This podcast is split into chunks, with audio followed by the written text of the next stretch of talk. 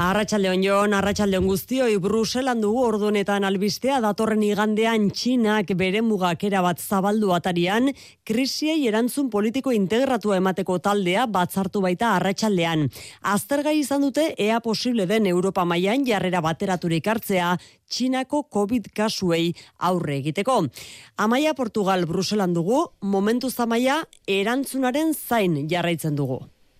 Ba, erabaki bateraturik ez dute hartu oraingoz eta iturri diplomatiko zenbaitek diote gainera gau arte luzalitakela arratsaldeko lauterdietan hasi den koordinatzeko saiatzeko bilera hori. Naiz eta batzordeak berak esana den estatukide gehienetako adituak direla txinatik datozen bidaiariei testa eskatzearen aldekoak batzordea bera ere bai. Tim McPhee zera mailea. On the pre-departure testing, yes, that's something that we are in favor of and which we see uh, very strong support for. Of course, I can't prejudge kideek txinatik datozen bidaiariekin nork bere aldetik jokatzea eragotzi nahi du batzordeak, koordinazio hori bermatu alegia, esaterako Italia lehen izan baitzen antigenoen testak eskatzen, Espainiako estatuak Europar batasuneko COVID ziurtagiria eskatzen die bidaiari horiei gaurtik, eta Frantziako estatua bihar hasiko da beranduenez berrogeita zortzi ordu lehenago egindako test negatiboa eskatzen. Belgikak eta Austriak berriz testik ez, baina beste neurri bat hasi dira aplikatzen eh, bertan edo hasiko dira datozen egunetan. Txinatik datozen ur ondakinei analisiak egitea COVID intzidentziaren erakusle izan litezkelakoan. Eta neurri hori ere badute aukeren artean hogeita zazpietako osasun eta barne gaietarako adituek. Musukoaren erabilera egazkin txinatik datozen egazkin guztietan, hori beste neurri posible bat, esan bezala, lauter erdietatik daude elkartuta bi orduko bilera izatekoa zen berez, baina orain azken orduan eh, diotena da gauer arte luzalitekela koordinazio bilera hori. Ba erantzun horren zain jarraitu beharko dugu beraz. Txinako gobernuak bien bitartean kritiko hitz egin du munduko hainbat estatu hartzen ari diren neurriekiko. Erabaki zientifikoak beharrean politikoak direla salatu du. Gardentasunez ari dela berretsi du Pekinek, baina arratsaldean zalantzan jarri ditu Txinaren datuak osasunaren mundu erakundeak Mike Ryan larrialdi programen zuzendaria da. We believe that the, the current numbers being, being published from, from China Raiaren esanetan, Txinak emandako datuak realitatetik urrun daude, bai ospitaleratze, bai ziuetako okupazio eta bai eriotzei dagokienez ere. Txinako egaldiei COVID kontrolak ezartzea zentzugabetzat jodu berriz Ana Galarragak eluiarreko zientzia divulgatzaileak Euskaderrateko bai pasa saioan. Txinan ez dute imunitate naturali garatu koronavirusari aurre egiteko neurri zorrotzagoak hartu dituztelako, baina Europa Europan bezala txinan ere gehien edatzen ari den aldaera Ego Afrikan sorturiko Omikron da eta horregatik iritzi dio funtseskoa oraindik ere txertaketa indartzea dela ez egaldietako kontrolak zorrozte ana galarraga. Alferrikakoa dela eta ez dela eraginkorra eta gaina diskriminatzailea da. Zentzua izango luke txinatik etor daitezkeen aldaerak berriak izango balia guretzat ez da, baina ez da hori. Han gehien edatzen ari direnak lendik ere hemen baditugula. Orduan ez dauka zentzurik alderdi horri begiratze bali madiogu. Ba, laera berriei sarrera oztopatzea. Trantzizio garaian eta ondorengo urteetan langileen alde egindako lanagatik goraipatu dute azken orduetan agintari politikoek eta ordezkari sindikalek Nicolas Redondo Urbieta hogei urtez Espainiako UGT sindikatuko idazkari nagusi izan zena. Xuria hartza Euskadiko UGTko zuzendaritzako kideak Nicolas Redondok sindikatu sindikalgintzan eta sozialismoan utzitako itzal luzea nabarmendu digu antifrankismoan, transizioan eta demokrazian funtsesko figura izan zen, gure erreferenteetako bat joan zaigu, bera gabe e, sindikalismoaren eta ugeteren historia elitzateke berdina izango, borrokalari neka ezina, langileen eskubideen defentsan.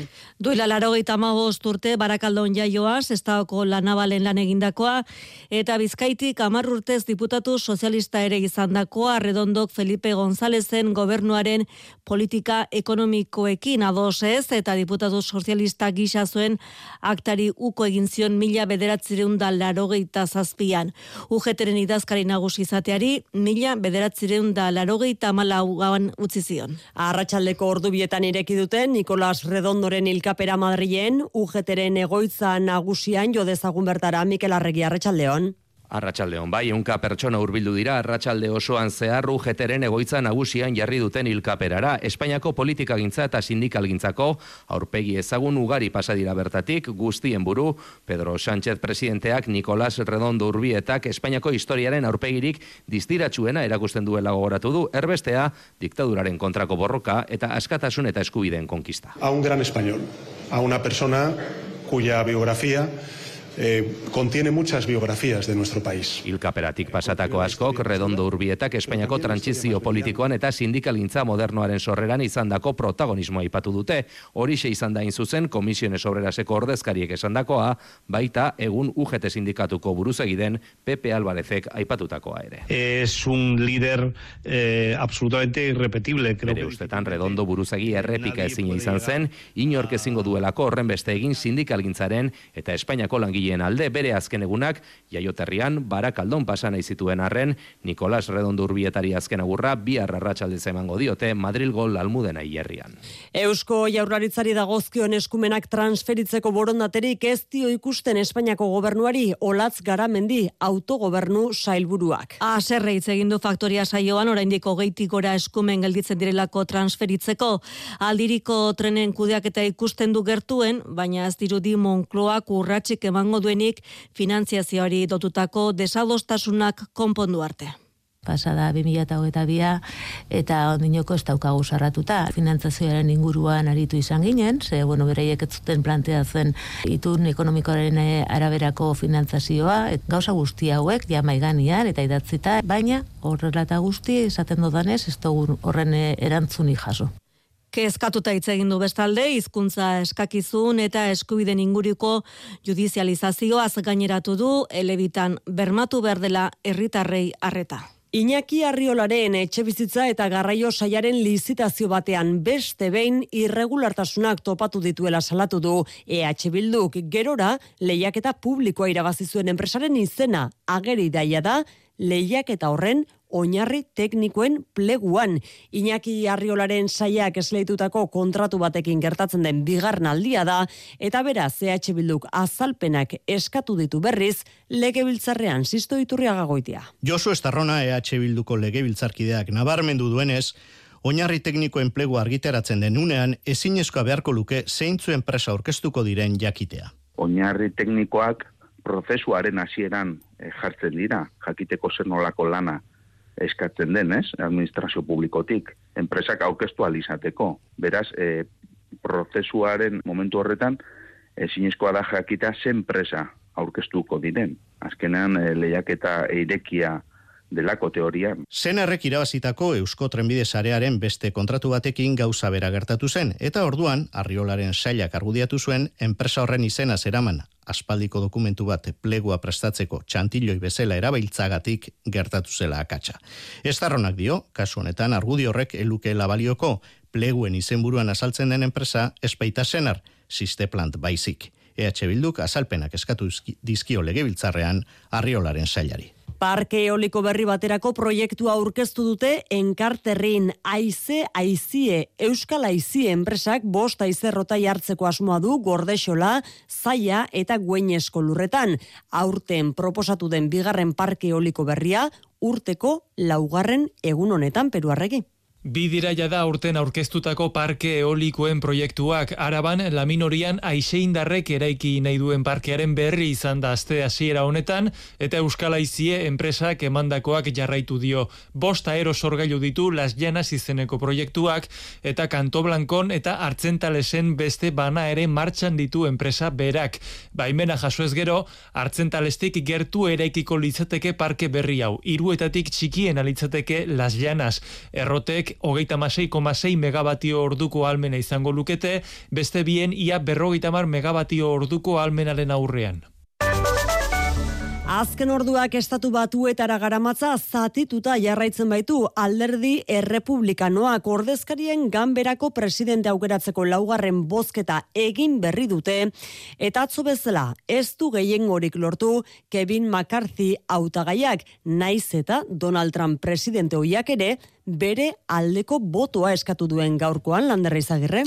Laugarren aldiz ere porrot egin du bai Kevin McCarthy errepublikanoak eta ez du began berako presidente izateko gehiengo nahikorik lortu beste behin ere bere alderdiko hogei kongresukidek hautagai alternatibo bat babestu dute, naiz eta oraingoan Donald Trump presidente hoiak sare sozialetan kontrakoa agindu. No member elect haven't received a majority of the whole number of votes cast a speaker has not been elected. Blokeoa erabatekoa da eta Joe Biden presidenteak berak ere bere arazoa ez dela zehaztuarren lotxagarritza jo du gertatzen ari dena. That's not my problem. Eun urtean ikusi gabeko egoera baten aurrean daude hortaz, estatu batuetan, orduan bederatzi bosketa behar izan zituzten, errekorra eun eta hogeita mairu ahaleginetan dago, B ganberako presidente aukeratu arte, ordezkarien ganberako agenda legegiak ere blokeatuta jarraituko du, ordezkarien ganberan momentu honetan eztabaidan ari dira, bertako diputatuak eta bosgarren bosketa batera bidean ari dira prestatzen. Etxera itzulita gipuzkoan ez da elbide elektronikorik beharko bidegik kudeatutako errepideetan ordaindu izateko hori izan da gipuzkoako bide azpiegituretako departamentuak hartutako erabakia arartekoaren gomendioa aintzat hartuta. Gomendioaren oinarrian behasain bergara autobideko erabiltzeile batek arartekora bidalitako kexa ezin zuela bere autoaren matrikula kobrantza sisteman sartu, e-mail elbiderik ez duelako. Aixer Rodrezola. Gi zei iruzei autobidearen kudeak eta kobrantza zehazten dituen foru arauak ez du naita hartuko imeia edukitzea. Berez, araudiak ez du jasotzen ezinbesteko tasunik, baina praktikan elbide elektronikoa atxiki behar zitzaion matrikulari, gero sistemak kobratu izateko. Aurrerantzean ez da ala izango. Erabiltzaile batek kexa bat aurkeztu zuen arartekoan atxikimendu hori etziotelako bideratzen imeilik etzuelako. Arartekoak, bereziki adineko iragiten dien arrakala digitalerkin arduratuta, eta gobernu honaren jarrera ipatuz, gomendio bat egin zion foru erakundeari. Kobrantza hori bideratu alizateko modalitate gehiago aukeran jartzea. Gomendioa aintzat hartu du diputazioak eta dagoeneko hasia da, imeilik ez dutenek atxikimendu berriak nola bideratu aztertzen. Eusko Alkartasunaren baitan zenbait ordezkari kritikoren Twitter kontuak itxi izanak azken orduetan horrek areagotu du alderdi barruko eztabaida. Maiorga Ramirez Nafarroko parlamentariarena dago Twitterrek itxitako kontuen artean, Iratxe López da Berasturi, Koldo Amezketa, Mikel Goenaga, Ikerne Badiola eta Azpeitiko Eusko Alkartasuneko kontuarekin batera. Sare sozialetan Eba Blanco kargi utzina izan du, ez duela zerrikusirik gertatutakoarekin eta jasaten ari den jazarpena salatu du. Kritikoek ordea alderdiaren zuzendaritzak sorgin eizean jarraitzen duela baina ez dituztela isleraziko diote. Biharko agerraldi publikoa iragarri dute Donostian Groseko elkarretetxean. Eta amaitu aurretik gogoratu duela ordubete elkarretaratzea egin dutela Barakaldon udalak deituta herrian izan den azken eraso matxista gaitzesteko urte berri egunean emakume batek ukituak eta lapurreta bortitz bizitza jasan zituen eta horren ondorioz, hogeita zortzi urteko gazte bat atxilotu zuen udaltzengoak ustezko egilea gertakaria gogor gaitzetsi dute barakaldoko herriko plazan txalo zaparrada batekin amaitu den elkarretaratzea. Laboral kutsak babestuta eguraldia eta trafikoa. Errepidetan ana zein dagoera? Arazo bakarra honetan barakaldona zortzian bi autoren arteko ez beharra izan da kantabriarako bidean eskuineko erreia zati batean itxi egin bar izan dutela esan digute segurtasun saiean. Eguraldi eguzkitsuarekin jarraituko dugu datozen egunetan ere. Euskalmet jaione munarriz arratsaldeon. Kaixo arratsaldeon biharko ez aldaketan dirike espero anti antizikloiaren babesean jarraituko dugu eta ba honek egonkortasuna bermatzen jarraituko du. Goizealdean horrelako gora egonkorretan ohikoak diren behelainoak sortu litezkein bate bailaretan batez ere araban eta baliteke gainera ba zenbait lekutan iraunkorra izatea behelainoa batez ere lautadan. Odeitza hori dela eta temperatura minimoak leku batzuetan igo egingo dira eta izotza botatzeko probabilitatea txikiagoa izango da. Hala ere egun sentia hotza izango da, baina ondoren leku gehienetan eguzki giroa nagusituko denez, temperatura maksimoak gaurko balioetara iritsiko dira.